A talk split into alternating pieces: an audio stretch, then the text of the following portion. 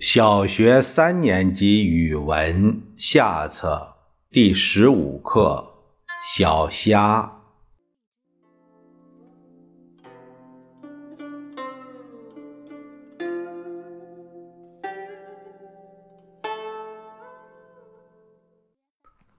院子里的葡萄架下，一口缸闲着，夏天积了大半缸雨水。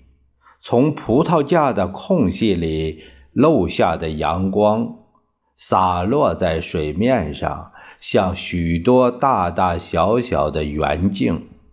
我想，这缸不正好用来养小鱼小虾吗？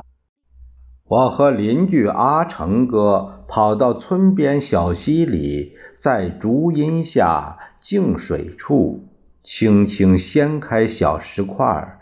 或者把手伸到大石块下捉了一些小虾，带回家养在缸里。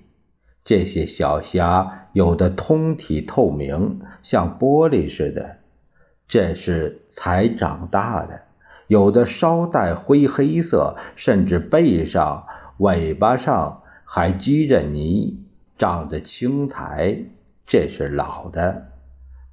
大家叫它千年虾。缸里的小虾十分有趣，它们有的独自荡来荡去，有的互相追逐，有的紧贴住缸壁。要是你用小竹枝去动动那些正在休息的小虾，它们会立即向别的安静的角落蹦去。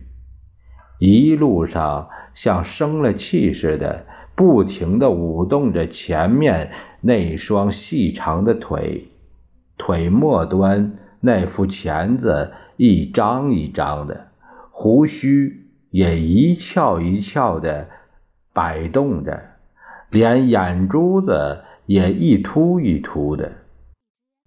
如果这时碰到正在闲游的同伴，说不定。就要打起来，小虾的搏斗很激烈，蹦出水面是常有的事，有时还会蹦到缸外的地面上。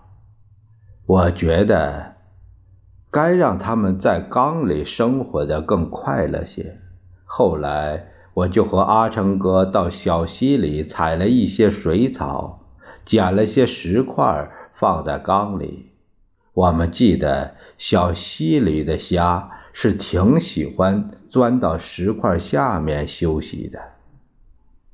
有一天，我从缸里捉起几只较大的虾，发现它们的腹部藏着许多圆圆的卵。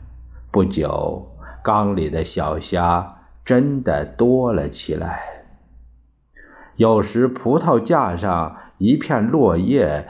掉进缸里，不一会儿，叶子下就会聚起许多小小的虾。